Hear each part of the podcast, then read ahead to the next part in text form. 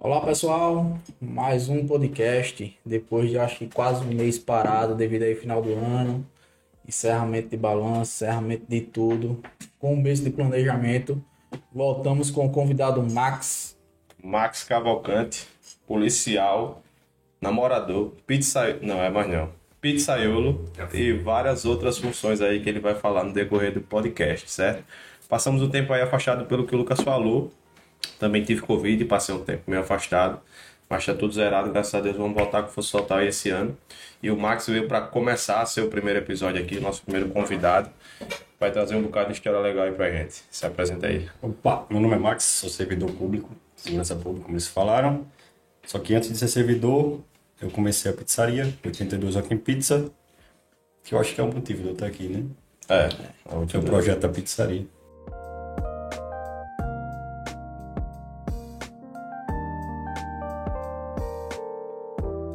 Agora vamos lá, tu quando tava começasse a, a acho que na verdade todo mundo que passa no concurso tem que ser concurseiro, porque eu acho que hoje em dia a concorrência está tão grande que se não tiver um preparo, você não consegue.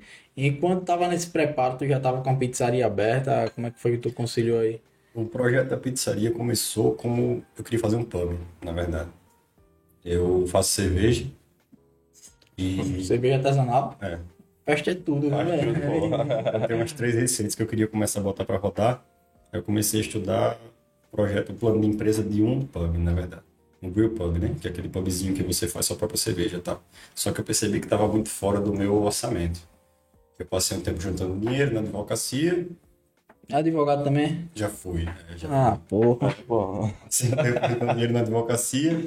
Daí eu queria ter um, queria fazer alguma coisa, né? Fora, fora do concurso, eu queria ter alguma coisa por fora e tal. E eu vi que o pub estava muito além do meu orçamento. Comecei a procurar alguma coisa, encontrei meu sócio que tinha acabado um, um, curso de pizzaiolo, tinha feito um estágio em vários locais, ele tinha montado uma receita também.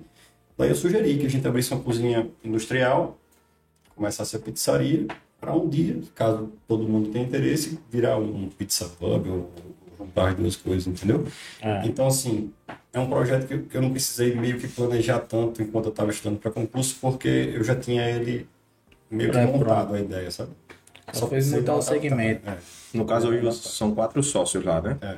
A única ideia, a única pessoa que tinha ideia de pub era você, ou os caras também já compactuavam com isso e depois disse, não, tem um pizzaiolo no meio, vamos fazer pizza. A ideia era minha, né? A ideia era minha, eu não sabia nem a princípio se eu ia precisar ou não de sócio. Entendeu?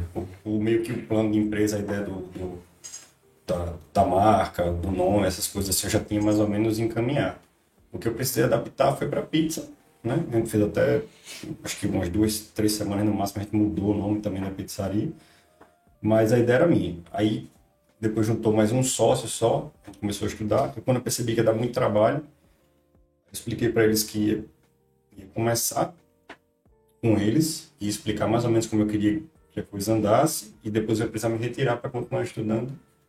Foi o que eu fiz. Eu passei, a gente abriu junto, eu fiquei seis meses lá com eles, meio que mostrando mais ou menos como eu queria que fosse, pelo menos a minha sugestão, né? Claro que eles, como eles estavam na, execução, eles iriam adaptar. Uhum. Mas eu queria mais ou menos que fosse daquela forma.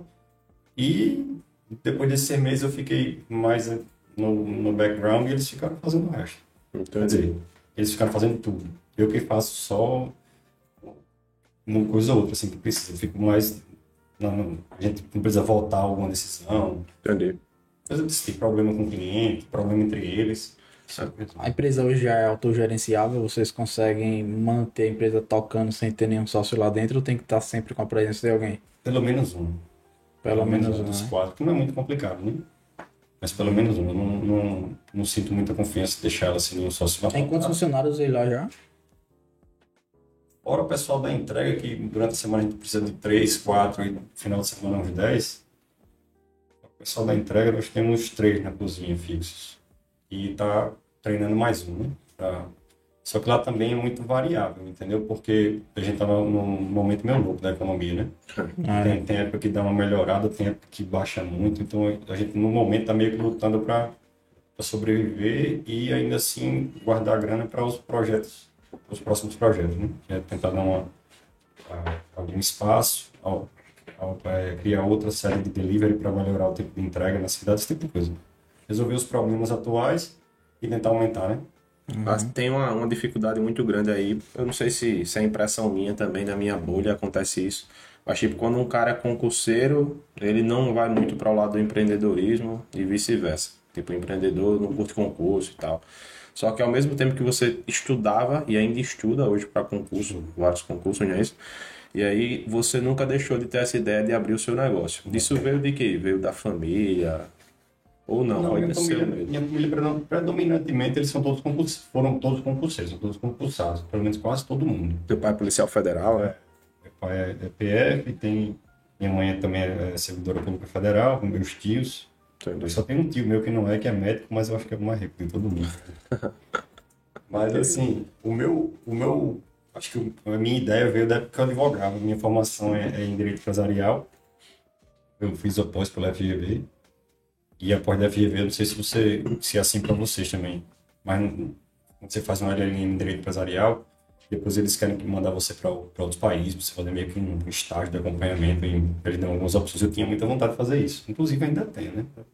Arretado, uma experiência É, arretada. algum dia ainda que pretendo estar com fazer. bala na agulha, não né? assim não, né? Pelo Não. menos na nossa pós-graduação. Lá na FGV também? Não, foi na IPOG. A gente pós-graduou na IPOG. Ele em Recife e aqui em Maceió. Lá na FGV eles têm uma. Eles dão até. Eles não me obrigam, entendeu? Eles dão um leque. Assim, Uhum. Eu acredito que seja até um- meio que uma parceria com eles. Eles mostram assim, as três opções, se quiser. E eu tinha muita vontade, assim, ainda tenho, como eu falei. Mas aí o projeto vai mudando, né? Sempre sonhei ser policial e tava. Posso reclamar da, da, do- da minha condição financeira que eu estava na advocacia, mas daí começou a me incomodar. Começou a me incomodar o fato de eu não ser policial. Entendi. Quando eu meio que larguei 70% do que eu estava fazendo, consequentemente 70% da, da, da renda também. Já tinha juntado uma graninha ali, separei uma parte para meio que tentar empreender e a outra parte para meio que sobreviver mesmo, durante uns, uns meses. Comecei a estudar. Aí, Aí Deu certo, pra- né? Porque assim, quando o cara vai pra estudar pra Polícia Federal, Polícia Rodoviária Federal, beleza, você tá buscando também um valor. Mas a partir do momento que você faz concurso da Polícia Militar já advogando, você com certeza vai ter que baixar o vai. Eu sempre disse Esse isso. rendimento eu mensal. disse Até isso. porque o foco de quem, pelo menos eu acho, né? O foco de quem segue carreira militar mais do que qualquer concurso. Porque tem aquele concurseiro que quer passar no concurso público buscando estabilidade, seja qual for o cargo ou o segmento que ele venha trabalhar. E tem aquele concurseiro que é voltado para uma categoria de, de serviço, que no caso o seu talvez seja o militarismo, ou enfim, é esse ramo de segurança pública. E essa galera que vai para esse foco de, de segmentado, eu acho que não tem que visar muito dinheiro, não, porque senão você ficaria na sua pizzaria e ganharia E muito advogando mais dinheiro também, do né? que Eu atualmente, ou até advogando mesmo. Só que É. talvez advogando ele não conseguiria ter um tempo suficiente para ficar também no negócio à noite, porque eu acho que o cara não tem. Fisicamente não, não, não suporta, não, porque chega um ponto que você tá tão empilhado ali no escritório que para desfocar à noite ficaria muito cansativo, eu acho. Isso é muito relativo. Eu acho que qualquer, qualquer ramo que você for atuar, se você for atuar para ser realmente competitivo, você complica seus estudos, né? Um pouco. Conheço pessoas que, advogando, passaram por magistratura. Conheço pessoas que, que em casa, até hoje, não conseguem passar para um concurso do, do mais simples ou mais complexo, dependendo do- da carreira. Mas eu acho que é muita pessoa, bicho. Tipo, eu, eu precisei sair da advocacia porque eu não, não gostava muito de advogar em si, sabe? Eu gosto, eu gosto muito de atuar como empresarial. O que eu posso fazer Sendo atualmente, é, atualmente só com consultoria. A parte que eu fazia de empresarial que eu mais gostava de fazer era a parte preventiva. Não, não pisava no fórum mais. Só que isso depois de alguns anos, né? A gente correu, correu muito atrás, pegou, pegou no pesado muito, por muito tempo, né? mais ou menos uns 5, 6 anos da advocacia, foi fazer o que aparecia, quase tudo que aparecia. Mas eu acho que é muita pessoa, cara. É muita pessoa. Tipo, tem gente que, que, que advoga e consegue estudar, tem gente que prefere pegar um, um cargo comissionado. Não, tudo coisa. bem. Eu, eu me refiro já a você empreender enquanto tá em, em, em outra profissão. Tipo a gente aqui, por exemplo, que fosse abrir um restaurante à noite. Gente não ia ter fôlego, não, porque É. a correria dia a dia é tanta. É. Já quem tem um cargo público, ficaria até mais fácil. A galera que tem um cargo público que às vezes cumpre uma carga horária menor em relação a- aos outros trabalhos normais, que consegue sim conciliar um, Sim. um empreendedorismo aí, um Sim, negócio sim. por fora. Por mais que seja muito raro, né? Hoje em dia, a galera que entra no concurso público se acomoda ali e deita. É, Agora também depende do carro que você tá, né? Porque, por exemplo, se você tá na polícia e tem amigos nossos aqui, por exemplo, que trabalhavam em um por três, aí todo mundo pensa, ah, não, três dias está em casa. Mas ele falava que muitas vezes, no final do plantão, tinha algum flagrante, tinha que ir para a central de flagrantes, passava um tempão, outro dia perdia descansando, quando era no, seg- no segundo dia tinha força-tarefa, só ficava um dia em casa. Aí não sobrava tempo para abrir o negocinho e tal. Aí é o que acontece, né? É, polícia, certa forma, permite que você, a depender da polícia também, mas no geral permite que você, se você tiver interesse, você que você empreenda. Tipo, não o militar, porque o militar, se ele quiser ter negócio no nome dele, por, por enquanto o estatuto ainda veda. Uhum. Mas policial civil, federal, Nem sócio. PRF, Ele não pode ser nem sócio de empresa, não, policial. E é. Sabia não?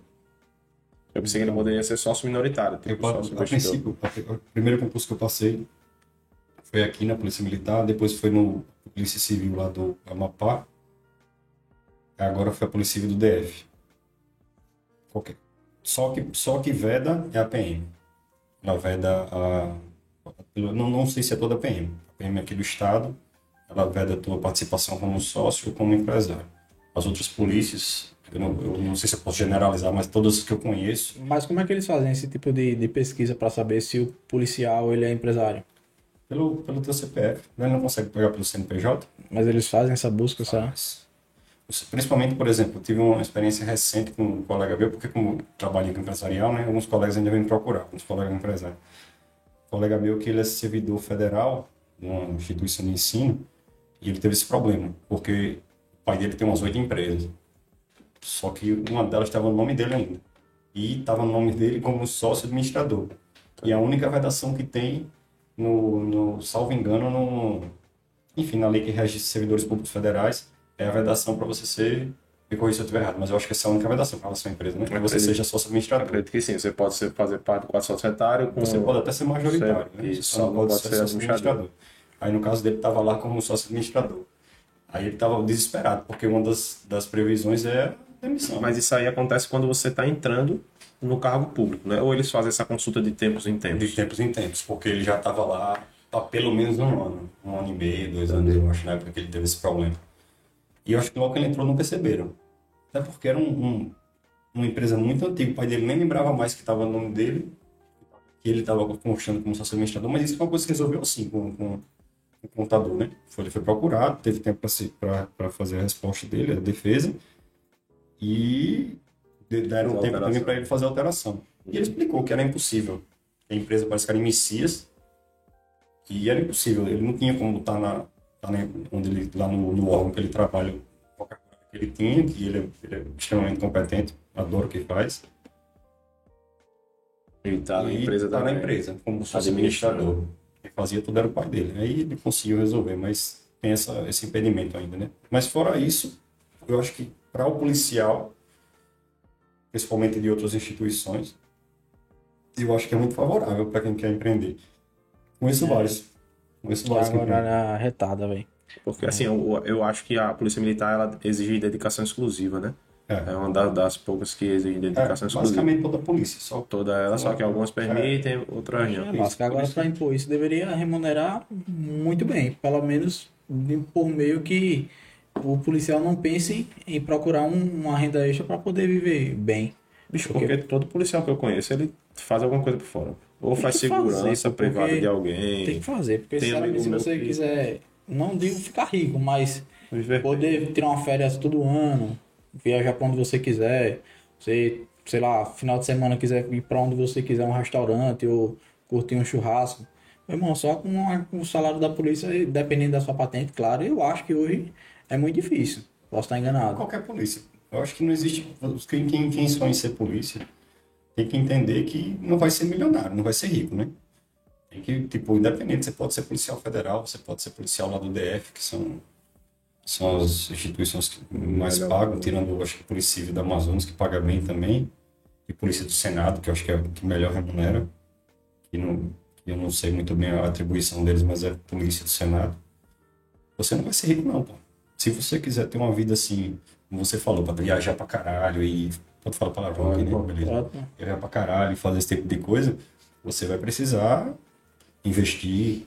Conheço muito policial que investe. Os caras são investidores, traders, porra assim, e. e Fazendo os corre ganham embora. né? É Exatamente. verdade, porque essa galera nova que tá entrando aí na polícia tem um um hábito muito de, muito hábito de estudar. Aí acaba quando passa no concurso, engaja o, o hábito para estudar em outras áreas, né? aí É, hoje entra esse a maioria dos investimento. que eu conheço, por exemplo, que trabalham com segurança privada, não é mais como era antigamente, que era um bico de, de segurança do mercadinho. Os caras têm a própria empresa, Segurança de cartório. organizam, organizam, um, organizam um sistema, um grupo de segurança para, sei lá, essas festas que dá muito aqui de, de, de Réveillon, lá, lá em Milagres e tal. Os caras são outro nível de organização. E outro nível de instrução também, né? Hoje em dia, o, o perfil do policial que entra não é mais o perfil de, sei lá, de, de 30, 40 anos atrás. Não é mais um bom perfil do antigão lá que, É, que precisava muito. Até porque hoje em dia eu acho que as pessoas têm mais organização financeira, né? Mas da organização pessoal, tipo, você, a partir do momento que você entende quanto você ganha e quanto você pode gastar, você começa tendo que ou buscar outras fontes de renda ou simplesmente não gastar. Né? Então também diminuindo a quantidade de famílias, né? Porque o policial de antigamente tinha três, quatro famílias, agora só tem duas. sobre isso, não, para não, tá falando com você. Três, quatro Esse famílias acompanhado, também. a- acompanhado proporcionalmente dos consignados, né, velho? É, porque assim, tu- a- até três, onde eu quatro soube, também. pra você ser um policial de vergonha Raiz, mesmo, né? Tinha que ter raiz, tem que ter três Esse- famílias e quatro, quatro consignados. três famílias, quatro consignados e um caso com a frentista de posto. Eu não sei por que Isso isso, aí tá mas... no mas- estatuto, né, velho? Tem no É, estatuto, tá no né? estatuto, pô, isso aí tem que olhar dele. Deixa registrado aqui quem tá falando não, brincando, também, tá responsabilidade É, tá- Mas, bicho, pegando esse gancho aí disso que você falou de educação de policiais antigos, porque eu estudar, eu estudei para concurso também uma época, pouco tempo da minha vida. Não passei por deficiência minha aí. E aí eu escutava direto, direto em aulão que, por exemplo, o coronel caga em capitão, que caga em major, que caga em cabo, que caga no soldado, e o soldado só vai cagar nos maloqueiros da rua, certo? Isso aí é um fato que eu não sei se acontece lá dentro, não, também não quero entrar nesse mérito, mas eu quero entrar na policiais mais antigos mandam nos mais novos. Isso aí é Mas sem qualquer polícia. pô. qualquer polícia, É, tem o- que ter a uma- hierarquia. Tem uma certa hierarquia, tem um, tem um certo nível de hierarquia em qualquer polícia, entendeu? Certo. E com relação a cagar e tal, isso é muito relativo também, assim, tipo, eu, não vou, eu, tá? eu não vou falar, eu não vou falar do que acontecia antes, porque eu não pertenço a essa, a essa época, É, entendeu? Aham.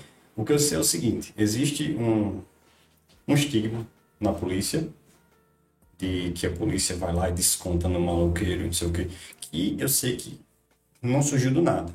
Né? Nada surge de nenhum, nenhuma história, falácia. nenhum conto, né? não surge do nada. Eu sei que já existia um período obscuro envolvendo a polícia, a sociedade tem um pé atrás com a polícia por motivos óbvios e por motivos que, que são que aconteceram e que tem toda a razão de ter o pé atrás. A polícia atualmente tem um pé atrás com a sociedade porque não sente não sente não se sente amparado, não se sente. Então assim, eu acho que a gente está passando por um período de mudança, tanto de que começa da base da polícia, que começa a estar sendo formada finalmente por pessoas mais mais preparadas, mais tiveram mais acesso à educação Uhum. Bem como porque esse período mais obscuro da polícia está ficando para trás, entendeu? Tá e eu posso dizer para você assim que a minha formação, a minha formação, eu sou, eu só posso falar da minha formação. Eu ainda não, não conheço, ainda não conheço outras formações. Se Deus quiser, daqui a pouco eu estou indo para outra formação, mas a minha, outra, a minha, a minha formação ela foi muito, muito técnica, pô, no sentido de, de, de reiterar direitos individuais, garantias individuais, direitos humanos, de tirar esse mito, porque a gente já está fugindo um pouquinho do tópico, mas as pessoas que falam mal dos direitos humanos, eles tratam os direitos humanos como se fosse uma entidade, né? A culpa é dos direitos humanos. Direitos humanos é que protege bandido. Direitos humanos é que bota para arrumar no policial, não sei o que. E os direitos humanos não, não são uma, uma entidade. Não existe, não tem uma entidade personificada de direitos humanos. É um trata-se de um conjunto de leis direitos e leis que amparam, amparam todo mundo, pô. Uhum. Do, do polícia ao cidadão. É um, é um conjunto mínimo de direitos para que você não seja violado, entendeu? Mas isso serve para a polícia também. Se o policial souber usar, tá, tá à disposição dele também. No momento que ele for preso, precisar de, uma, de, uma, de um auxílio, no momento que ele, que ele alega uma legítima defesa para para dar um tiro no vagabundo quando ele está se protegendo, to- nesse, to- todos esses momentos são possíveis de direitos humanos. Enfim, a minha formação foi muito diferente, pô. E eu tenho muito orgulho de dizer isso, porque pessoal tem muito. O pessoal vinha, vinha, vinha me falar muito, porra, tu vai entrar na polícia militar, tu. Vindo da cabeça, vindo da cabeça, porque tu vai ouvir um monte de absurdo, não sei o que, tal, tal, tal, vai, ser, vai, ser, vai ser instigado a fazer um monte de, A minha, violência, e não é assim, pô. Minha formação foi fantástica. Minha formação foi fantástica, assim, do ponto de vista técnico, jurídico, eu não tenho, não tenho o que reclamar, entendeu? Tanto, minha- no, tanto no curso de formação quanto para entrar no batalhão que eu pertenço hoje em dia. a minha visão como um cidadão, certo? Eu sou de uma família onde 90% parte pai, 90% é militar ou civil. É, são oito irmãos, todos eles partiram para essa carreira, inclusive meu pai. É, porém, o que eu vejo atualmente, é a galera que está chegando aí da, na- nas ruas, saindo da academia agora recentemente, Algum, a galera algum, né? Alguns eu digo em grande número, velho. Muito emocionado, velho. Porque talvez entrou com tanto tesão, tanto tesão, que quando sai, velho, tá querendo como se fosse um jogador de futebol querendo estrear, sabe? E a galera tem que entender que aí é uma profissão, pô. Não é, sei lá, você não é um super-homem, você não vai fazer nada que venha mudar alguma coisa que fuja do seu alcance.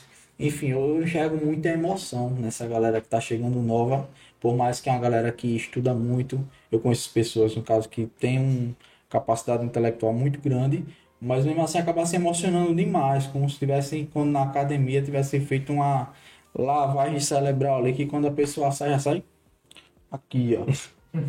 Tá ligado? Pitbull e o bicho Mas eu acho, fechado. eu acho que isso é muito personalidade, sabe? Porque eu concordo com você, assim, eu não acho nem que seja uma lavagem cerebral. Acho que é bem longe disso. Eu acho que as pessoas têm acesso a todo tipo de informação. Na academia de polícia você vai ter acesso à parte jurídica, ao que você pode e você não pode fazer, bem como você vai ter acesso a meios letais e armas não letais e ace- acesso a tudo, então, a tudo. Você tem duas opções. Você pode sair da, da, da academia de polícia querendo cumprir o seu dever, ou você pode sair da academia de polícia buscando alguma coisa para tipo buscando Uma alteração. é, buscando buscando alterações, buscando ocorrência, entendeu? Tipo, bicho, sou muito feliz. Assim, eu, eu, eu sempre sonhei ser polícia, mas só vim, só vim ser polícia aos 30 anos. Talvez se eu tivesse entrado aos 18, 19, que era a minha vontade, talvez eu tivesse tido essa fase. Entendeu? Não estou dizendo para você que eu não gosto quando tem um- um- um- uma ocorrência mais, mais agitada. Eu gosto, gosto pra caralho. Toda polícia gosta. Mas eu acho que quando você teve a oportunidade de viver, Maturidade. passei sete anos advogando, pô. Eu fui, já fui prego, já fui martelo, entendeu? Já tive minha fase da advocacia que, que a gente esperava seis horas, sete horas para conversar com o juiz e quando o cara chegava, sei lá, chegava comendo umas bananas, uns cereais, e tava cagando para você, literalmente. Então, assim, é o que eu falo, todo, todo ramo de trabalho hoje em dia tem hierarquia, pô. Todo ramo de trabalho tem alguém que manda, tem alguém que obedece. Eu acho que basicamente é cada um entender sua missão, entendeu? Eu acho que, pronto, eu acho que o, o, o concurseiro de polícia, ele é diferente do concurseiro normal, como você falou no começo do nosso bate-papo, que, que é aquele cara que ele é apaixonado pelo que faz, geralmente. Tem pessoas hoje em dia que fazem concurso para a polícia querendo simplesmente estabilidade? Tem. Logo que se formam, vão procurar uma sombra, vão procurar um, um administrativo, vão procurar um. Enfim, Um alguma né? burocrática, alguma coisa no interior mais tranquilo. No geral, quem quer polícia É tem um- vocação. é, tem uma vocação, tem um tesão, né? E às vezes os caras saem com muita sede ao pote. Por isso que tem várias. Tem vários, várias brincadeiras assim na polícia, e uma delas é que o, eles falam que eles fazem uma, uma, uma- referência do, do, do recruta como se fosse um, um Rottweiler. E quando tem o primeiro processo administrativo, ele já fica como se fosse um, um poodle, um cachorro mais tranquilo, porque ele percebe que, que não é bem assim, entendeu? Só que não precisa nem você ser Rottweiler, nem você ser poodle, entendeu? Quando você conhece, você pode, você não pode fazer. E tem um tem muito antigão assim que quando a gente chega, eles já chegam junto e, e o primeiro primeiro conselho que eles dão é não se apaixone. Se apaixone pela ocorrência, pela ocorrência. Hoje tem uma, amanhã tem outra, amanhã tem outra. Cara, todos os dias então vai ter uma ocorrência. Se você se apaixona demais por uma, você pode ter um problema, entendeu? E é, sei lá, enfim, querer dar uma tapa em alguém porque o cara ali faltou com respeito na frente de muita gente e você se sentiu ofendidaço. E isso não funciona assim, pô. Ainda mais hoje. Hoje em dia todo mundo tem um celular, hoje em dia tudo é internet. Você Se fala você- que o, se o Estado pouco lhe ampara, né, quanto a isso. É, e um, um dos, uma das desculpas para uma das justificativas para o treinamento policial ser tão pesado fisicamente e, e psicologicamente é exatamente você ter é, é, tentar fazer com que você tenha equilíbrio emocional para lidar com esse tipo de situação. E vai ter uns três, quatro pessoas lhe faltando com respeito na frente do mundo e vai estar aquela vai ter aquela comoção, pessoal incitando a polícia a fazer alguma coisa. E você vai ter que ter cabeça no gelo para você algemar, levar, sem dar uma tapa em ninguém, porque não, não tá na sua atribuição dar tapa em ninguém. Claro que se você fosse agredido, aí muda a situação completamente. Mas o policial tem que ter esse, esse equilíbrio de aguardar aguardar a hora dele de agir, né? De, de preferência com técnica, né? Que é, uma das, que é uma das coisas mais difíceis de acontecer. Né? Assim, eu tiro por mim, né? Lógico, porque algumas vezes meu, alguns primos contando algumas situações que aconteceram com eles e tal.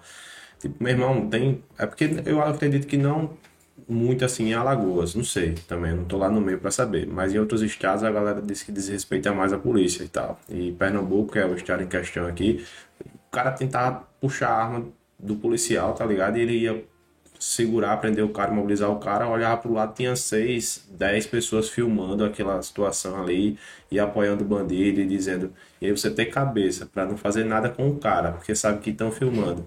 Mesmo ele tentando fazer alguma coisa com você, eu particularmente acho que eu não teria esse discernimento. Pode ser que passando pela é academia da Polícia Militar eu, eu ganhasse, mas hoje eu não teria. Eu posso afirmar aqui que eu não teria. O cara tentando puxar a minha arma e eu sem poder fazer nada porque tem alguém filmando, eu perdi a farda ali, tranquilo. Eu não ia deixar o cara nem chegar perto da minha, da minha pistola. Aí eu queria saber se aqui em Alagoas acontece muito disso, da galera desrespeitar muita polícia ao ponto de querer até tomar uma arma, ou se é mais tranquilo, como é e tal. Bicho, a polícia de Alagoas é, é uma das mais respeitadas de Nordeste, sabe? O pessoal fala muito que Alagoas é tranquilo. Não é, Alagoas não é tranquilo, não, pô. Tem bairros aqui de Alagoas que meu pai, quando eu era mais novo, me contava que eles tinham um índice de violência parecido com zonas de conflito, zona de guerra. Mas segurança pública aqui em Alagoas, com o passar do tempo, eles conseguiram impor muita, muita coisa, assim, tipo, muita limitação para atividade criminosa, entendeu? Um exemplo disso é o Novo Cangaço, né?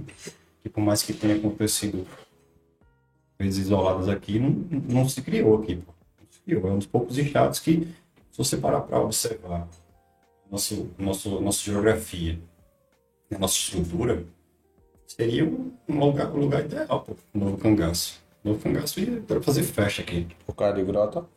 Porque tem, tem muito sertão, tem muita, tem muita planície, os caras fazem aqueles é, posto avançado quando fogem, sabe? Eles vão, vão pro meio do mato, fazem muitos acampamentos e tal, não sei o quê. E aqui, pô, aqui, hoje em dia, hoje em dia existe toda uma doutrina para lutar contra determinadas práticas criminosas.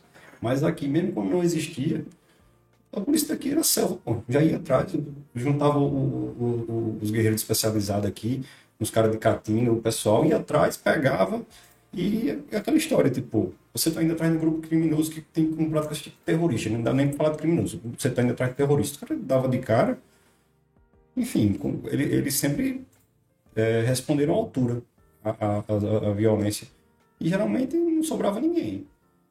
Por quê? Porque eram terroristas, dava de... Enfim, Aqui, pô, aqui é muito respeitado. Mas na sua visão, é pelo governo, pelo preparo da polícia, é por quê? Porque, bicho, aqui tem uma série de coisas, entendeu? Tipo, de uns tempos para cá, a polícia teve um, um, apoio muito grande do secretário de segurança. E ele, inclusive, está aí. Desde na época ele era promotor. Eles tiveram realmente muito apoio dele. E um certo... É, é muito importante porque, que os poderes estejam alinhados e, consequentemente, alinhados, alinhados com a polícia. Entendeu? Porque a polícia é um braço do Estado. Né? A polícia é quem está lá, linha de frente. E quando a polícia tem um, um, sabe que tem um respaldo, sabe que tem um, um espaço para trabalhar, que vão estar amparados, fica mais fácil para a polícia trabalhar.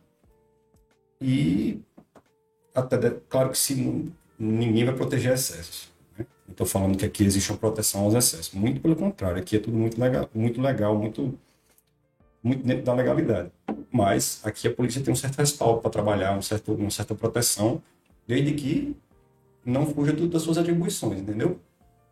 Isso é, isso é retal. Eu, eu, eu acho que é um, termina sendo um trabalho conjunto. E em contrapartida, em contrapartida, tendo esse espaço para trabalhar, os policiais daqui são muito apaixonados. Pelo menos, só posso falar para a instituição que eu, que eu faço parte. Onde, onde eu estou agora, e as pessoas que eu conheci nessa trajetória, os caras são tarados no que fazem, entendeu? Tarado. Ninguém tá querendo saber quanto recebe, ninguém tá querendo saber estrutura. Os caras fazem o melhor possível com as condições que têm. Isso é massa. Isso eu vou levar pro resto da minha vida. Essa experiência que eu tô tendo hoje, onde eu estou, trabalhando, eu vou levar pro resto da minha vida, porque o pessoal fala muito de servidor público como preguiçoso, como quem faz só aquele mínimo, faz aquela coisinha lá. Onde eu tô não, meu irmão. Onde eu tô não. Os caras, com com o pouco que os caras têm, os caras fazem 200%, entendeu? Eu tenho admiração absurda pelo, pelo, pelo pessoal que eu trabalho hoje em dia, porque eles são foda, pô. Eles são foda, fazer o entendeu? melhor possível nas condições atuais para fazer melhor ainda quando as condições atuais for Melhorar. o melhor possível. É, pô, e assim, você falou certo, tipo, eu também acho que a polícia deveria receber muito mais. Eu acho que, enfim, eu acho que a polícia demanda uma série de mudanças. Eu, eu acho que, que, assim como o Ministério Público tem uma autonomia, eu acho que a polícia deveria ter também. Eu acho que estruturalmente é um, um certo equívoco a polícia fazer a, a hierarquicamente ser subordinada um- ao chefe do executivo, desde a Polícia Federal Eu também a acho, polícia porque acaba politizando a coisa. é, bicho, e tipo assim, não, não- se, alguém, me- se alguém me contar, ju- se alguém me der uma justificativa, uma, pra isso ser, ser dessa forma, eu acho que eu aceito. Entendeu? Mas Porque até o então. governo sai e volta a toda hora, aí, chega, aí chega um que tem uma posição contrária, a polícia fica que nem uma bolinha. Muda uma posição, muda de posição, muda de posição, muda de posição. Porque chega Mas- um cara que nem um Alfredo mesmo, e tá lá à frente, que dá todo um respaldo pra polícia trabalhar, o pessoal vai se comportar uma maneira. Aí chega uma pessoa que é totalmente o inverso do Alfredo, que é totalmente possível acontecer agora, inclusive ano que vem.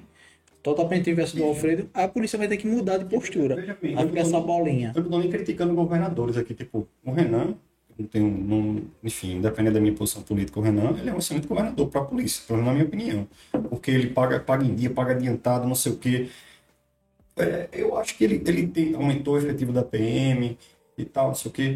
Não sei como ele é com relação à Polícia Civil, porque eu não, não conheço muito bem a Polícia Civil, mas, enfim, tá fazendo com... Enfim, eu não sei, eu não, não, tô aqui fazer propaganda política nenhuma, mas não tô nem falando de política em específico, entendeu? Eu acho que, de forma geral, o fato das Gestão. polícias brasileiras estarem, estarem ligadas a um executivo, eu acho que estruturalmente é uma falha, mas Mas a quem ela deveria estar ligada, se não fosse ao Algo executivo? independente.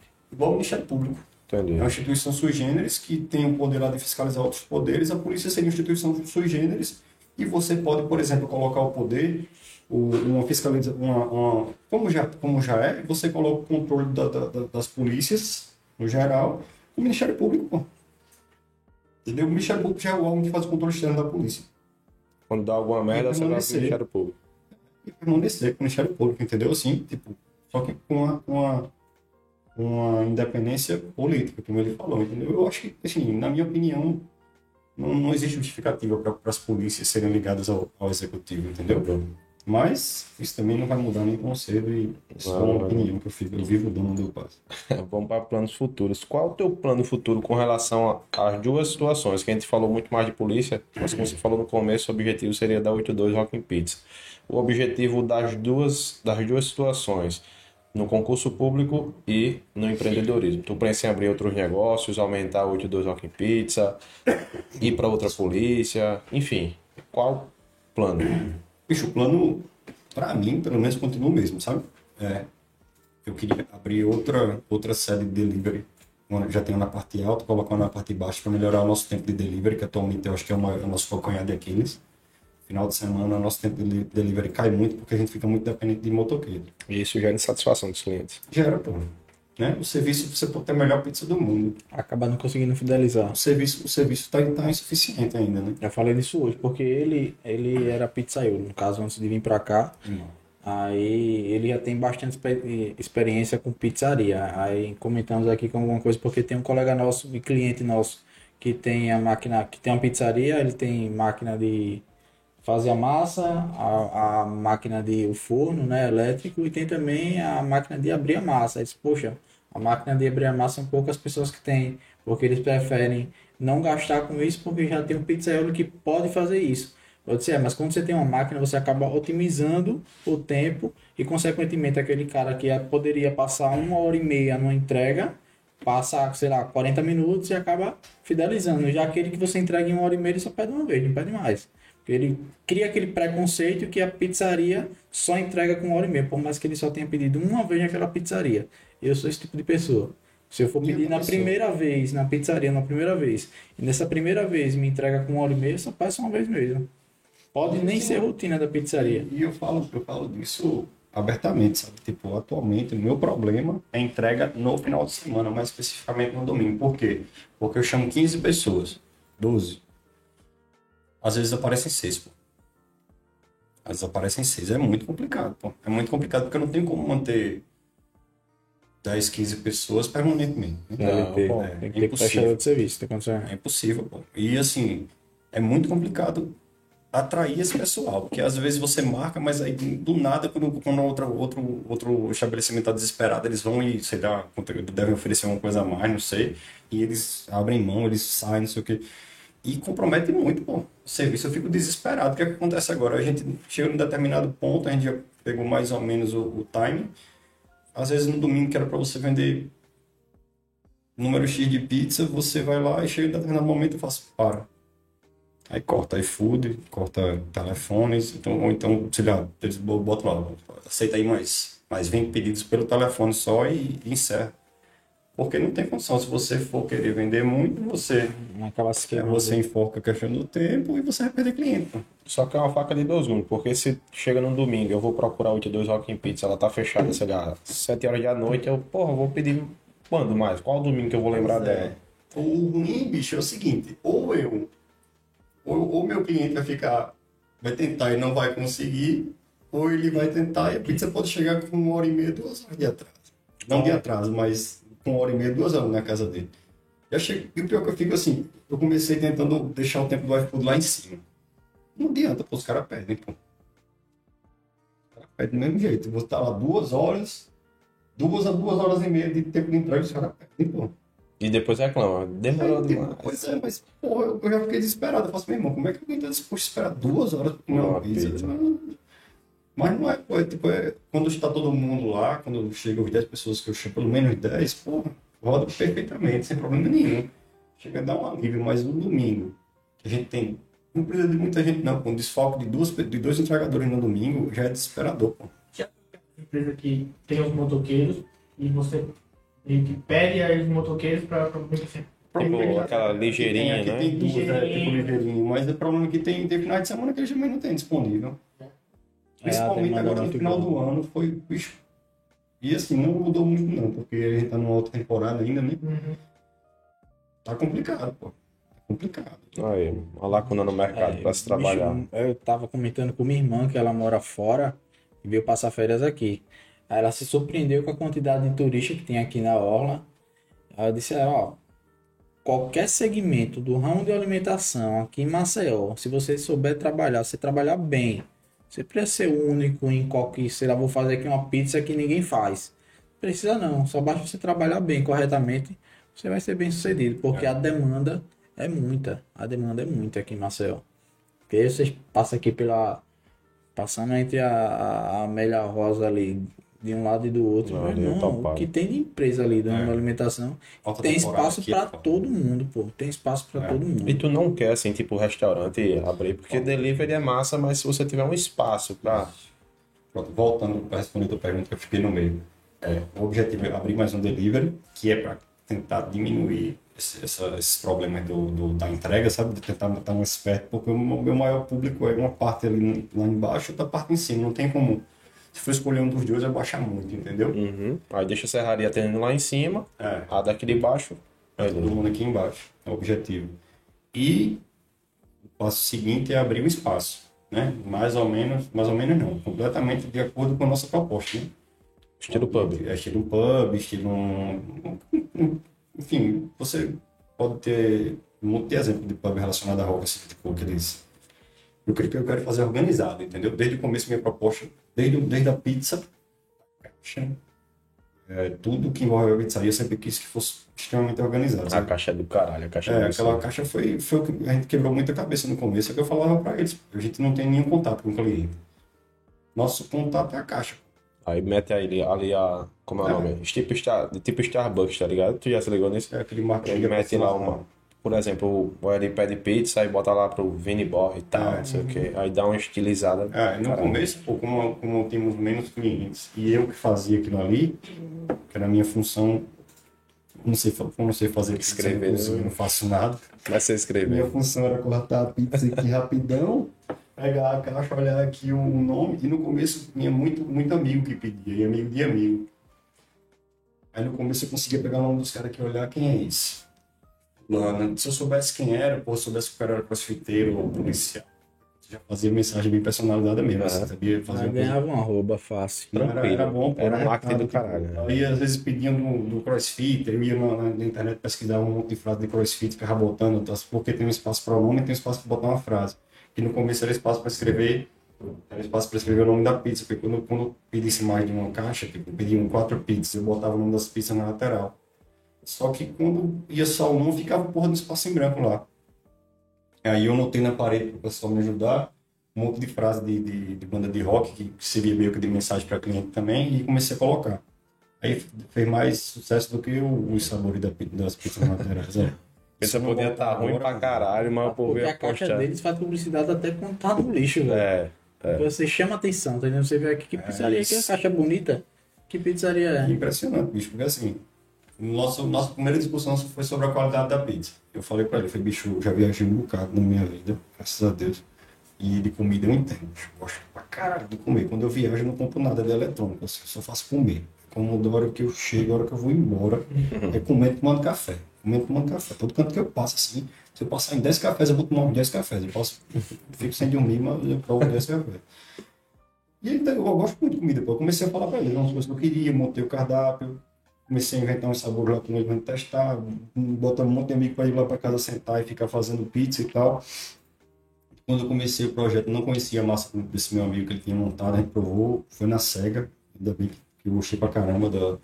E assim, minha primeira exigência foi exatamente qualidade, entendeu? Tipo, a gente, hoje em dia, bicho, a nossa margem de, de lucro ela é muito baixa, porque o local que eu, que eu atuo ainda não comporta uma pizza mais cara, ou então se comportar, a gente vai perder muito cliente, e a gente optou por um padrão de, de, de qualidade que é muito delicado, porque quando sobe qualquer insumo, a gente fica desesperado, porque a gente tá ali no limite, pô. Eu já ouvi falar, já ouvi falar que tem pizzarias que conseguem lucrar 30% em cima do valor de uma pizza. Pra mim isso é surreal, pô. Ele tá fazendo o quê? Fabricando Eu não sei não, coisa. eu não sei não. ele eu tem a não- própria indústria. Não. Eu não entendo. Você que entende. Como é a lucratividade lá onde você trabalhou? Lá eles tiram todo o custo em cima da pizza. Qualquer custo que tiver, desde até a eletricidade. Beleza. Mas ele aumenta o valor, por exemplo, aumentou o catupiry, ele já aumenta o valor da pizza. Não, normalmente não. Normalmente ele segura um tempo e logo, logo após ele vê se teve uma baixa, se não teve baixa, ele aumenta em cima da pizza. É, porque às vezes é um aumento temporário, né? É, Uhum. aí. Mas tu sabe em média quanto eles, quando fica, quanto ficava a margem de lucro deles lá? Não. Não, né? Porque, bicho, a minha não é nem perto disso, pô. Nem perto. Eu conversei com, com um senhor que tem uma pizzaria em Messias e tem uma aqui em Maceió. E ele já me disse, ó, minha pizza, ela, é, ela não é pizza cheia de frescura, não. Ele falou, é o queijo mais barato que tem, a minha massa é só isso e isso, e não sei o que. Ele falou, mas eu vendo. Você tá aqui em Messias, ele falou, Messias é na beira da estrada. Eu publico uns caminhoneiros que passam lá, um, um, uns viajantes estão morrendo de fome, não sei o que, não sei o que. Ele ganho falou, pela fome. não, é mesmo, porque minha pizza é fuleirona. Eu ganho, eu ganho no, na quantidade, ele falou, e eu tiro quase 50% de margem de lucro. Eu fiz, porra, quase quanto como ele É, fez? porque Eu tem tiro. pizza, posso estar enganado, que você não ganha nada, né? Tem que ter no cardápio, mas não ganha quase nada. E já Pois tem é, outras que a é, margem é sim, porque, até porque para você manter, às vezes você perde só para condicionar aquele insumo, para guardar, você perde metade daqueles insumos, você, um insumo relativamente caro, você compra um monte, não vende quase nada, perde uma parte, é uma desgraça. Mas a gente tem um, a gente, com a gente, isso não, quase que não tem nenhuma pizza assim, porque a gente foi evitando. É. Foi evitando. Tira do Tem cardápio mesmo. é. Nem coloquei, pô. Entendi. Saí fazendo a pesquisa. Um exemplo que eu posso te dar aqui é aquelas. Um, é, acho que é queijo. Queijo. Não. Rúcula. Com de búfala e rúcula com tomate seco, acho. Me pediam muito, pô. Só que eu, eu fazia uma pesquisa com o pessoal que tinha pizzaria. E os caras mostravam a saída. Lá embaixo, na, perto da orla, determinadas pizzarias, saía pra caramba. Porque lá já tem outro público, é outra po- proposta. é um- É, eu Mas pra gente eu sabia que não ia sair, pô. Que de, de, de 100 pizzas ia sair uma. É, perguntar esse aqui já ia comer esse Eu mussarela de búfalo. comi, não. Aí É passa mal, tá Calabresa, branco, Ele carne do sol e camarão. É, Camarão quando quer luxava. Pronto, quando eu quero Mas chá. Acho que é um padrão diferente. É como ele tá falando, são públicos diferentes. Mussarela de búfalo é carne nojenta. É o que eu falo. botar uma dessa de búfalo que quer botar aqui em cima, não vai vender nada. Pois é. Não sabe nem que bicho é búfalo. Qual que é búfalo? Meu Que queijo, peixe é? meu queijo, o queijo que eu uso na nossa pizza, pô, ele é predominantemente um queijo suíço. Que ele tem até um, uma entre safra lá que lasca com a gente quando, quando entra nessa entre, entre safra que o preço vai lá em cima. E eu tentei de tudo para ter todos os insumos da gente locais e não consegui. A- é, tem um laticínio em Cajueiro, que é da amiga minha, esqueci o nome dele aqui, não posso nem fazer propaganda, que é da Nicole. Eu tentei todo jeito um, um queijo um queijo mussarela com ele lá, só que eu precisava de um queijo mussarela mais gorduroso. Pra ele derreter melhor, para espalhar melhor na pizza e tal. Não, não, não conseguia, não conseguia, não conseguia. Eu fazia, porra, Nicole, eu quero, eu quero trabalhar com produtos locais, eu quero poder botar lá no- na minha propaganda que, que todos os meus produtos são aqui da terra e tal, não sei o que, mas não consegui.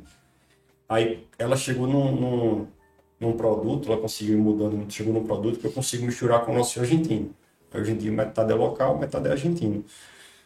E ainda assim, mussarela é muito caro, bicho. Não, eu não sabia que mussarela era tão caro até começar a trabalhar com, com, com queijo, não. E, tipo, se você fosse comprar queijo bom, que é o caso dela, o queijo dela é animal, porque agora não é barato. É local, mas não é barato. Desculpa, Nicole. Não é barato porque é muito bom, porque é de Não, a qualidade. beleza? qualidade e puxa Ela o preço. faz, Exatamente, e nada é de graça, pô. Entendeu? O queijo dela é- não é barato, mas o queijo dela é muito bom, pô. Eu recomendo, inclusive, depois eu faço a propaganda. né? Não.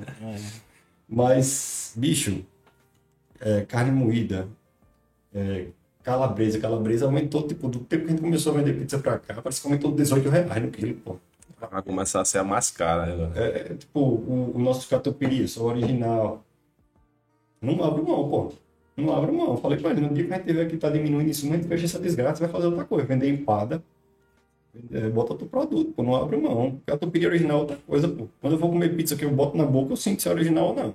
Até pela cor, quando você olha, você vê. pô. É. O branco e o transparente. Então, assim, é com tudo, entendeu? Aí dá, você, você, pô, você capricha pra caramba na pizza. Você caprichar na pizza, não pode botar na caixa nojenta. E respeita seu produto. Primeiro ponto que eu falei com eles, cara, pô, tu quer pedir caixa em Minas Gerais, tu quer fazer, chamar um ilustrador que cobrava, na época, ele cobrou acho que um salário mínimo, só pra fazer a arte da nossa caixa. Os caras, pô, é um absurdo, não existe. Eu fiz, não, não, pô. A gente vai usar essa arte dessa caixa pro resto da vida do postamento. A gente pode até migrar, fazer outras caixas de, de, de, para comemorar aniversário, para comemorar alguma data comemorativa, mas depois a gente vai voltar para a caixa que é, que é a original, que é, que é de sempre. E é isso que acontece. A gente, quando fez um ano, mudou, botou uma caixa animal, com, era caixa de som, não sei se tu lembra. Era imitando um, um, um amplificador e tal. Mas mesmo com a arte pronta, não tinha ninguém aqui em Alagoas que fazia isso. Tinha que pedir de Minas Gerais. Ah, não, mas a- as caixas não pedem de Minas ainda.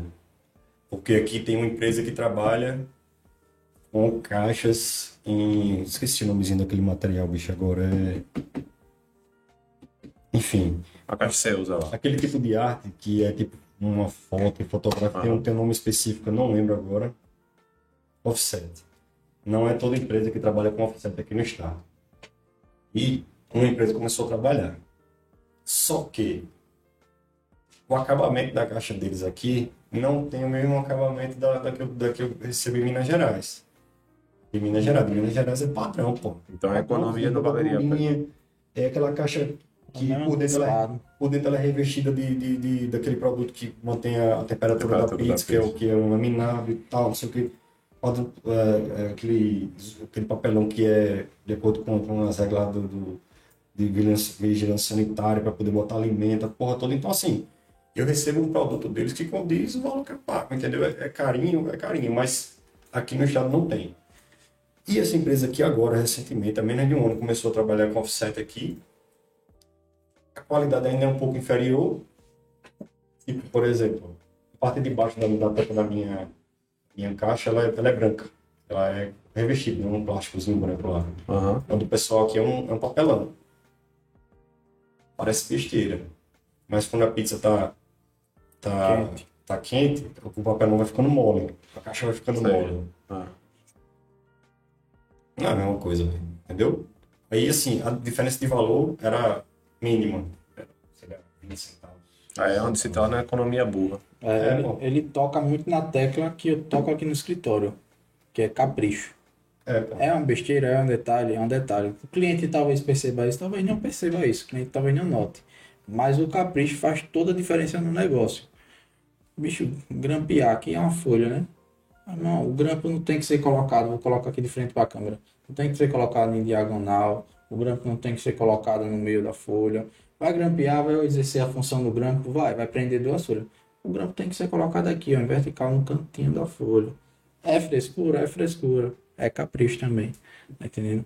Porque para o tudo. cliente folhear, por exemplo, fica melhor, entendeu? Não compre nenhuma informação, qualquer informação, capricho, capricho. Vai escrever no envelope para despachar o envelope para um cliente, imprima a etiqueta, negocinho bonitinho, cola, capricho. São detalhes que faz o serviço ser bem feito. Quando você faz com capricho, automaticamente você acaba se tornando mais atencioso para tudo. É. Para tudo, é automático. É um costume que você começa a pegar automático para tudo na sua vida. É o capricho. E é onde gera o melhor marketing que existe, que é o marketing da indicação, né? O cliente vê aquele capricho numa caixa, num grampo, num envelope e vai dizer, pô, os caras tomam conta aqui do negócio correto, vou indicar para outra pessoa. Pronto, ganhou. Dobrou o seu, seu faturamento, digamos assim. De um cliente você vai para dois, de dois e assim vai. Quando comecei a, a pensar no projeto da- do pub, depois da pizzaria, comecei a ler umas coisas do Vale do Silício. Um negócio bem invocado e tal. Que eu concordo com tudo, mas que, tipo, não se aplica para. Assim, se aplica para qualquer tipo de negócio, mas que você tem que ter muita paciência, né? Até realmente você ver um resultado em, em- em- assim, é, um resultado como você quer ver.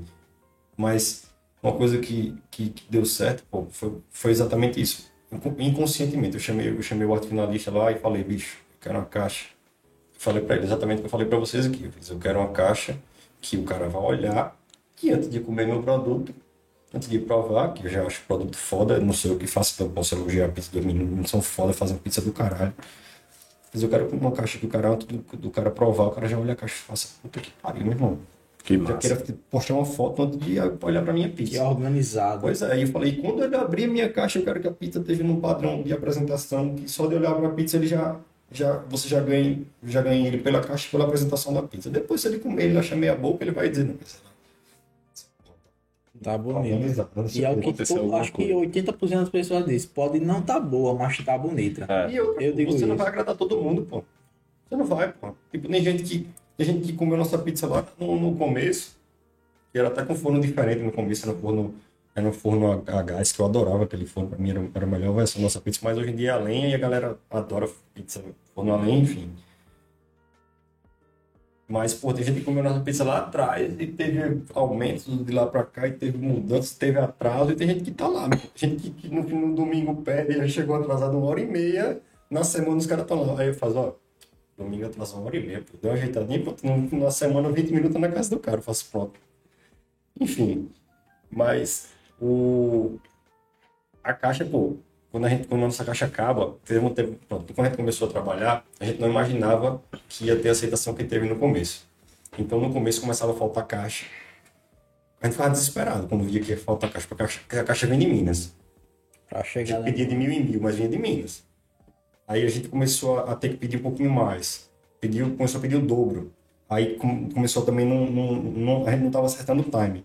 A gente comprava umas caixas de papelão, metia um, um- uma arte em cima do pessoal da- das fábricas aqui mesmo que fazia o nosso logomarca, botava, botava lá uma mensagem, desculpa, é, as caixas acabaram, Caixinha tá chegando. faltava, aí botava, botava espaço para botar o nome deles também, tentava arrumar um jeito, mas não tinha jeito. Pô. Quando acabavam as caixas, as vendas abaixavam coisa de 20% pelo menos.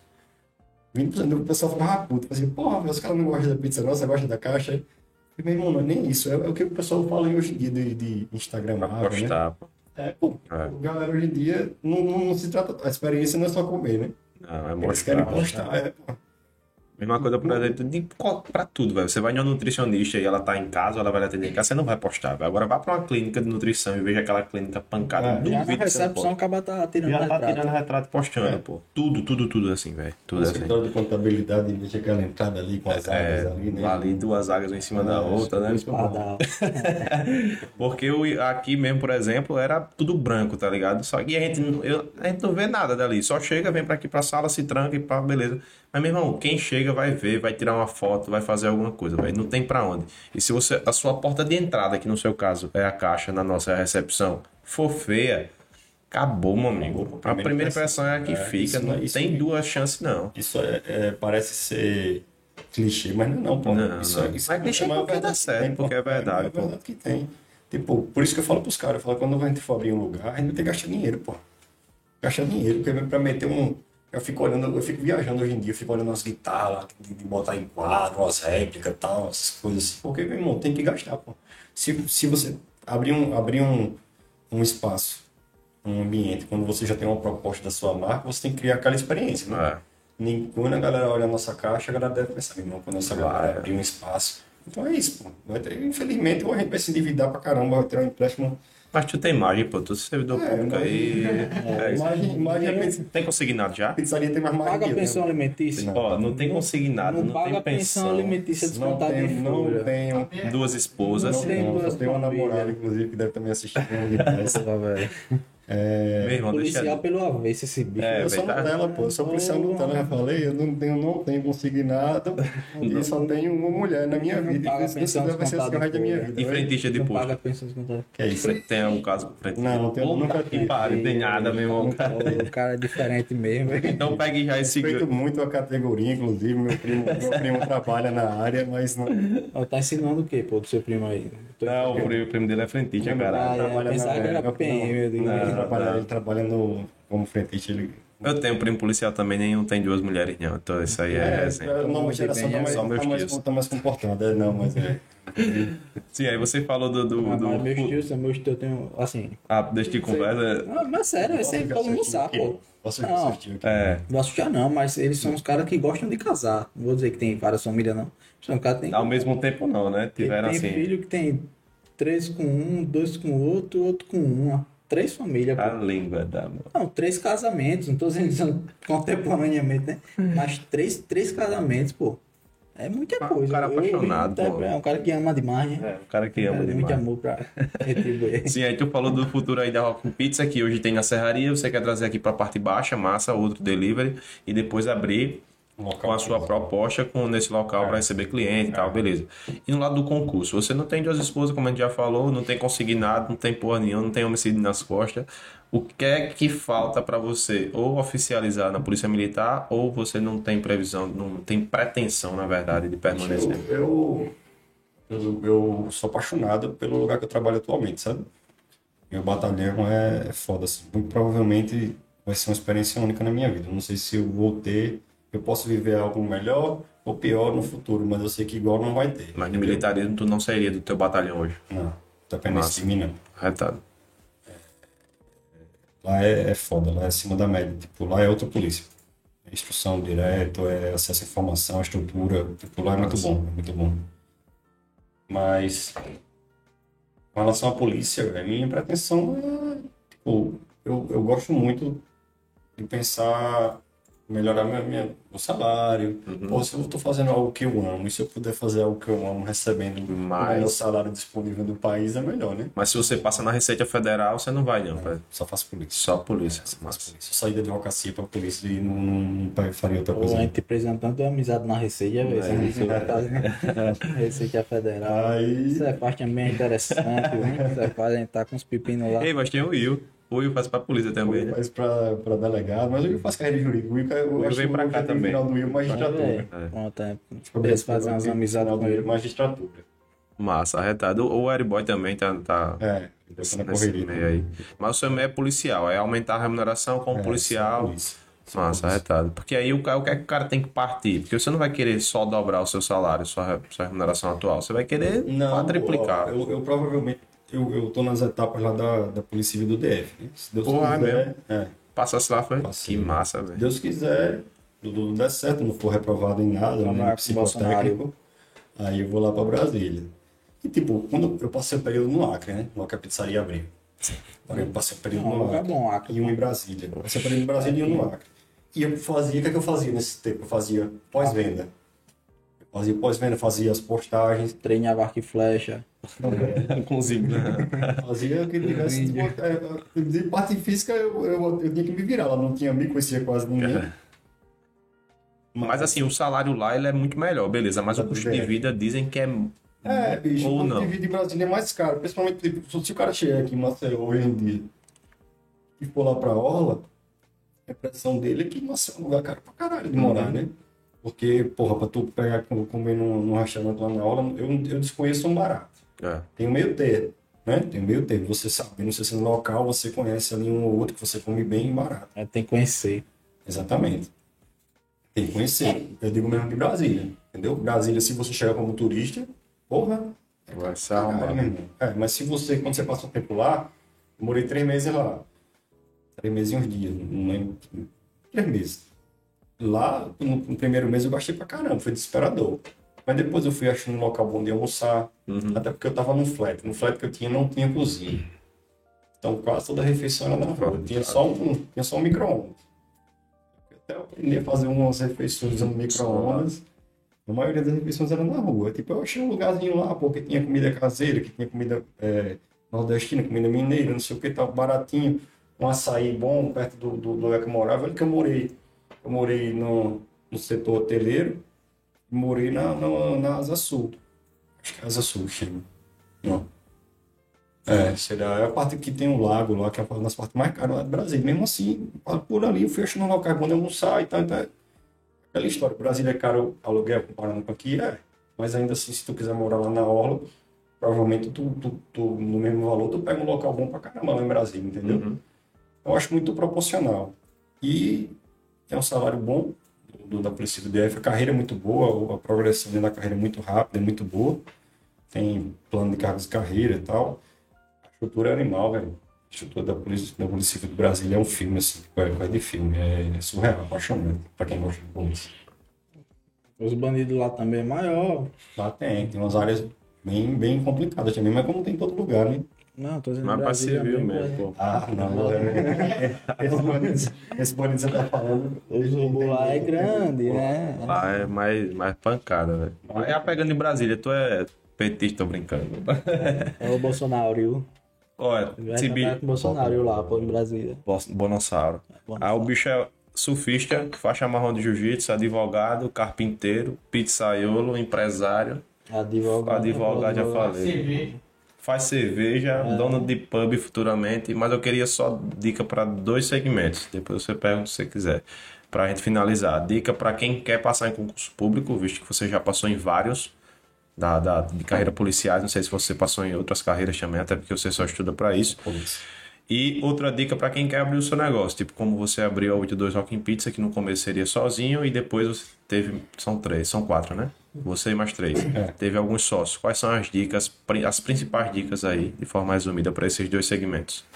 Bicho, concurso, eu acho que hoje em dia a melhor dica para quem está começando é estudar. E eu, particularmente, acho que uma boa dica para quem quer passar em concurso é terceirizar. Terceirizar, por exemplo, o plano de estudo, terceirizar a organização. Eu, quando comecei a estudar para concurso, brother, eu olhava assim para o edital, olhava para minha pilha de livros e não sabia para onde ir. E eu terceirizei.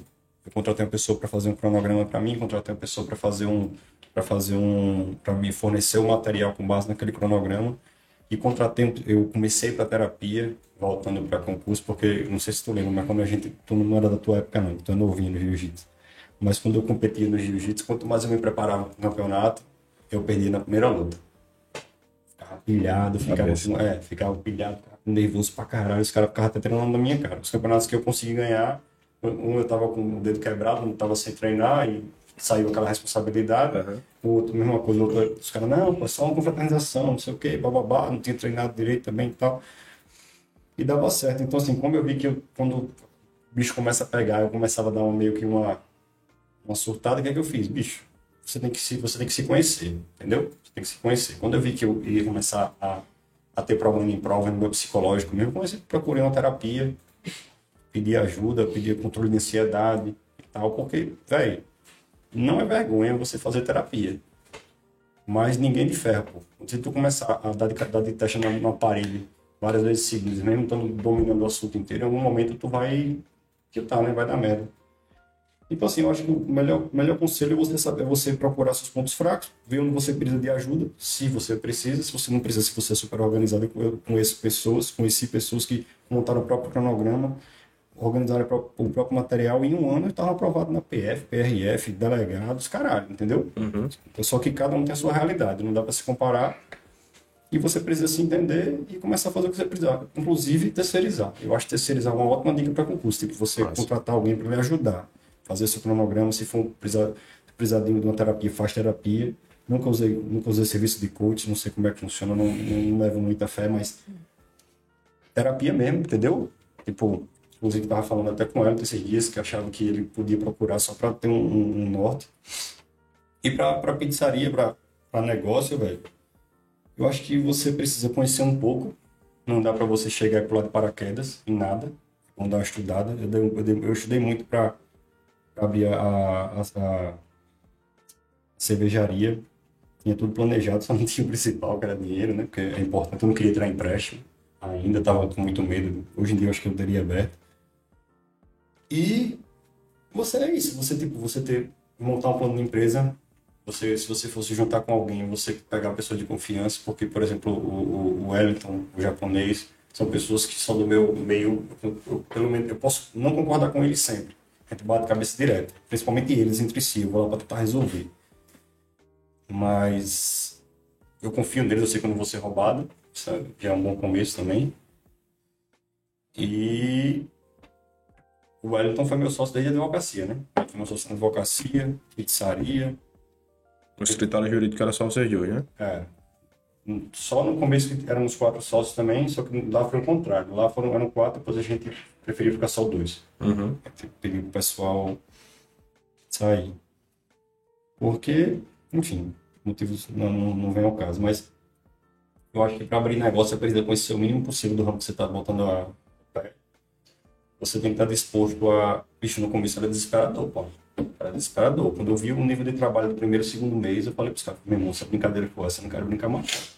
Não quero brincar mais não, porque era de manhã até de noite, porque é, posicionamento, porque tipo lá para poupar tempo, na hora que a pizzaria está funcionando, todos os insumos já estão na, na, quantidade certa, ensacado, não sei o que, tal, tal, tal. E isso precisa que alguém faça. No começo a gente ninguém pensava em ninguém para fazer, então a gente tinha que fazer. Uhum. A gente comprou um maquinário todo, um, Pra você mal encostar no alimento, mas, brother, e quem é que ia fazer? Se eu não tinha quanto chamado ninguém. Então a gente ficava lá fazendo de noite, embora tudo. A gente fazia um mundo e pensava, não. Hoje vai estar. Esse mês já era. Dava, bicho, dava duas semanas, acabava tudo. A gente falava assim, meu irmão, vai. E nisso, é o que eu falei pra eles lá no começo do vídeo. Uma caixa. Eu, eu, eu, puxei nele, eu não quis investir em marketing no começo, porque eu tinha medo de não dar conta.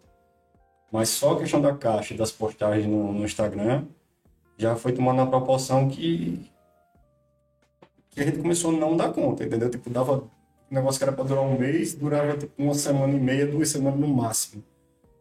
Ficava desesperado na cozinha, dava vontade de sair correndo e tal, não sei o quê. Então, assim, a gente aprendeu muito na prática, mas talvez se não fosse só um dos sócios que entendesse de pizzaria, eu acho que a visão de dois ou três teria sido mais fácil. Então, assim, se for se juntar com um sócio, de preferência que todo mundo conheça bem o ramo que vocês estão se metendo, né? Todo mundo com um pouco, o mínimo possível de conhecimento técnico e operacional, porque não adianta só ter, só ter a, a teoria, tem que ter, conhecer o funcionamento também. E o resto, velho, eu acho que é, trabalhar de direito, tem um, tem um, eu acho que, sem querer, sem querer vender o peixe de vocês, mas, porra, velho, hoje em dia não existe negócio. Falava isso na época da advocacia para meus, meus clientes. Sem querer não, pô, venda. Pode ficar à vontade. Não existe negócio sem uma boa equipe de contabilidade. Não existe. Não existe. E se existe, não vai prosperar. Porque dá merda, pô. Dá merda. A bola de neve que, que, que, que o empresário. O empresário não, não pode ser empresário e contador. Um bom empresário não vai ser empresário e advogado. É terceirizar. Assim como eu sugiro terceirizar no ramo do dos concursos e tal. Eu sugiro terceirizar o que não sabe tudo no ramo da, da- do, do empreendedorismo também. Tudo que você não souber, brother, tudo que você não souber, tem que terceirizar. Marketing. É, nosso marketing a gente não terceirizou no, no começo porque a gente não queria divulgar mesmo. Entendeu? A gente tinha medo de, de, de vender demais e não dar conta. A gente queria que não, a gente queria não vender bem por um tempo para entender como é que funcionava. Até porque só quem tinha experiência de cozinha na, na, na pizzaria no começo era uma pessoa. A gente batia a cabeça. Vai, aprendendo com o tempo. Então, eu acho que terceirizar para todo lado que você for, seja concurso, seja, seja empreendedorismo, é, é, é o segredo. velho. Conhecer o que você precisa conhecer e terceirizar o que você não sabe. velho. Tudo isso que tu falou, geralmente a gente conversa aqui no escritório sobre esses pontos aí. O primeiro é ter um conhecimento mínimo do, do ramo que você vai atuar. Eu já caí na besteira de entrar numa sociedade de empresa que eu não entendia de absolutamente nada. Então, qualquer coisa que o sócio falasse, ele ia estar certo porque eu não entendia. E aí, o final todo mundo já sabe, não É. deu certo para mim, certo? Esse é um ponto inevitável. Outro ponto que a gente sempre toca muito aqui é sobre sociedade. Que é foda, mano. Porque sociedade, meu irmão, é um casamento Sim. com mais tempo de, de, É. de tempo, com mais tempo junto, digamos assim. É foda. E essa parte da terceirização, eu falo direto aqui, que é aquela frase que é clichê também, que é foco no que você é bom, negão. É. E delegue todo o resto. É. Porque senão você vai se fuder, vai fazer um negócio errado. Não tem pra onde. Os três pontos que a gente sempre fala aqui, velho. Por coincidência, É, não- não existe empresa sem, sem jurídico, sem contabilidade e sem um bom empresário à frente para tocar todo o resto. O cara tem que ter jogo de cintura, tem que ser bom com pessoas, tem que ser bom com funcionário. Eu sou da corrente que defende que funcionário bom é funcionário bem remunerado e funcionário bem tratado. Na minha pizzaria eu nunca precisei dar um grito em ninguém. Na minha não, né? Na nossa pizzaria, minha dos meus sócios, eu não precisei dar um grito em ninguém. A gente trata o menino lá como, como se fosse sócio. Amigo mesmo, é, sócio. amigo, amigo. A gente brinca, é, o cara chega com, com as, com as costas queimadas do sol, fica, fica cutucando e tal. O ambiente lá, em regra, é muito agradável. Claro que vai ter atrito, né? Você trabalhar num lugar que tem um forno, tá saindo pizza e entrando pizza, e um grita de lá, o outro tá encaixotando, o outro tá botando nome, o outro tá abrindo massa, o outro tá cortando, acabou o bacon, acabou o tomate. Pizzaria é foda. Pizzaria é, né? É loucura, pô. Mas, o, se você cria um ambiente minimamente favorável, assim, minimamente agradável, termina que todo mundo ali, você cria uma atmosfera que é muito agradável de estar lá, pô. Hoje em dia, às vezes eu tô em casa, eu tô perto da pizzaria, eu vou pra lá só pra ficar conversando, brincando com os meninos. Eu acho que faz, tudo isso faz parte, sabe? Tratar bem, pagar bem. Você não segura funcionário se você não pagar bem hoje em dia, não vai ser um bom funcionário. É, para o nosso tamanho de negócio, eu, eu vivo brincando lá com o menino, mas eu mais real. Tipo, o nosso tamanho de negócio lá, eu pago quase igual a, a pizzaria grande aqui, pô. Para o pizzaiolo cabeça da cozinha. Pago melhor, pago bem melhor do que outras empresas maiores que eu aí, que eu não vou nem citar o nome, mas É raro. né? mas é, é válido sim isso, porque aquela velha história, o funcionário bom é um funcionário que tem uma certa liberdade para trabalhar, bem remunerado, e que eu não vou precisar estar cobrando do cara. O cara já sabe o precisa fazer. Tem um tempo livre, eu não vou ficar. O cara tá, o cara, tá com tempo livre ali. Eu não vou ficar. Ué, tem aquele bacon para cortar. E tu tá aí sem fazer chibata nenhuma. E aí? Não, pô, lá, graças a Deus, os meninos já entenderam. Ou eles já procuram uma coisa para fazer, porque sabem que é pequeno, porque sabem que se não fizer hoje vai ficar para outro dia. Ou então eles já perguntam, bicho, tem uma coisa para fazer aí, porque tá sem pedido ali. Pronto, o outro pizzaiolo que é um monstro que já tem um olhar de, de gerente do caralho assim, ele já, tem, vamos, tu faz aquilo, eu faço isso e tal. E como no começo a gente tava dentro, eles entenderam também que nem ali tem frescura, entendeu? Uhum. Eu tava lá com ele, né? Tava quebrando, quebrando o pau com ele. Os que estão lá tem é, dois dos que estão atualmente não, me, não acompanharam essa fase que eu estava dentro da cozinha, mas a gente já esteve dentro da cozinha, né? Então, quando eles começam a dar, reclamar de algo ou, ou pedir algo, a gente já consegue Entendi. ver se é, é, ver se é um pedido Necessário. exatamente, se é viável, se ele está simplesmente criando aquilo, se realmente é um pedido que, que tem consistência. É isso, velho. Pode Beleza. ser. Uma última pergunta para encerrar. Aí um conselho para essa galera nova que tá chegando aí na, na PM, questão comportamental e emocional. Eu, eu sou recruta, entendeu? Eu Vai não tenho... tirar foto assim também? Só Quando instrução. precisa, Só quando precisa, instrução. eu tiro. Tem que tirar. precisa, Aqui vai tirar uma foto aqui no final. é todo mundo assim, todo Todo mundo assim, né? Isso é clichê, pô. Você tá entendendo? Tem Tem, que- uma tradição. tem que- não- Você não pode mudar. Mas a gente que é civil pode, pode tirar assim também. Pode, a Pode, foto vai ser tá- assim. Tá permitido. Deve. É um mundo assim. Eu sou, eu sou recruta, pô. Eu não me sinto nem no, no direito, nem, nem, nem me sinto. Nem me sinto com, com uma formação suficiente, nem, nem experiência suficiente para dar tá dando conselho para ninguém. O conselho que eu. O, o O que que eu você faria? é, tipo, o que eu posso falar é o seguinte. Que eu já falava para meus colegas de pelotão, que eu era, eu era mais velho da minha turma. De, de- até porque para entrar na PM é de 18 a 30, né? Tu tinha 30. Eu tinha 30. Então, na- na minha, no meu pelotão, eu era o mais velho, literalmente, o mais velho. E eu brincava muito com isso, que eu era mais chato também, pô. Era mais chato. Ficava mandando eles calar a boca, ficava pedindo silêncio o tempo todo e tal. E eu falava muito isso pra eles. Eu dizia, meu irmão, lá fora tem um mercado de trabalho, pô. Fora um mercado de trabalho. Não acha que vocês... que aqui a situação é diferente, não. Lá fora vão, vão, vão, exigir postura de vocês. Lá fora vocês aqui vão fazer sua propaganda como profissional, como, como pessoa, porque nada é completamente independente, né? Se tu for um lixo como, como profissional, vão levar aquela tua imagem para tua vida pessoal, enfim, uma coisa vai contaminando a outra. E eu pedia muito para eles isso, eu dizia, meu irmão, pense na postura de vocês, cara. Pense como você quer ser visto. Pense o que a imagem que você quer passar. Isso funciona para tudo, velho. Tipo, eu acho que é importante hoje em dia você conhecer o que você pode e você não pode fazer, né? Onde você até onde você pode ir, até onde você não deve ir, que tá certo, que tá errado, porque, pô, se tu fizer a tua parte, fizer o certo, se, se você conseguir manter o seu trabalho dentro da legalidade, dentro da parte técnica, porque a atividade policial é muito técnica, não parece, quem não entende, não parece, para quem não só vê notícias na TV, nem imagina, mas a, a atividade policial é extremamente técnica. Se você conseguir estar sempre treinando essa técnica, sempre executando essa técnica, sempre colocando em, em prática aquilo que você aprende, aquilo que você vem exercitando, dá bom, pô. Dá bom. E eu acho que a consequência de, de, você associar, tipo, conhecimento jurídico, você saber o que você deve, o que você não deve fazer, junto com técnica, é você, você ir mudando, você, você vai mudando essa relação, polícia e sociedade, entendeu? Eu acho que a gente está nesse processo. Nos próximos anos essa relação só vai melhorar, assim, né? Acredito muito nisso. Apesar de saber que não que é passo de bebê e tal, mas eu acredito muito que vai mudar. Mas eu acredito também, porque a galera que tá entrando é muito mais educada, eu, vejo isso, né? Que é muito mais educada, muito mais profissionalizada, digamos assim. Até porque para você passar no concurso hoje tem que profissionalizar.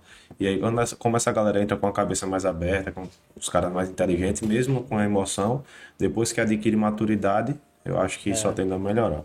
É, pô, e faz parte, pô. Tem gente que, que se empolga também, mas, mas é, é uma questão de, de experiência mesmo, né? Vai, vai lapidando, vai dando uma... Também cabe a quem tá, já tá lá dar, aquele, dar o conselho, né? Suporte. chegar junto e tal. Mas um dia, quando eu tiver mais experiência, eu, eu volto para dar um conselho melhor. Show de bola. Ter mais tempo de estrada. PF. Então não tenham duas esposas, não deem tiro pra cima à Isso é toa. importante também. E Deu é um tiro pra cima também? Não, velho. Tiro pra cima, velho. tiro pra cima. Cara. Disparo, disparo de fogo em, em local público. Pode não. Pode crime, não. Pode, né? É exatamente por isso que, pode, que é velho. bonito, pô, porque não Não pode. A gente vai estar dando tiro pra cima. Eu pensava que podia. Se quiser dar tiro pra cima até você pode dar, mas é uma fazenda, Cheiro. ah, bem isolada do mundo, que aí deixa de ser crime, tem que ser local habitado. Entendi, entendi. Pode crer. Max, obrigado, velho, por ter vindo. pô, Foi arretado o papo. A gente tem uma proposta maior, assim, de deixar o negócio mais descontraído, mas como foi em cima da hora, a gente não queria perder a oportunidade de chamar você pra cá. Veio pra cá, mas na próxima vai, ter, vai ser no seu pub aí com a cerveja que você vai fazer, com a pizzazinha da 82 Rocking Pizza, pegando aqui do delivery aqui de baixo, da parte da Mangabeiras. E com fé em Deus vai ser logo logo. Amém. Fechou? Beleza. Irmão, obrigado, velho. Que agradeço. Cara, pelo uma satisfação. Pessoal, até a próxima. É, se inscrevam no canal, porque como eu falei, é, tre- 300 pessoas vêm, 30 se inscrevem. Então se inscrevam, ajuda aí o, quem, o blogueiro iniciante. Beleza? Valeu. Valeu até a próxima.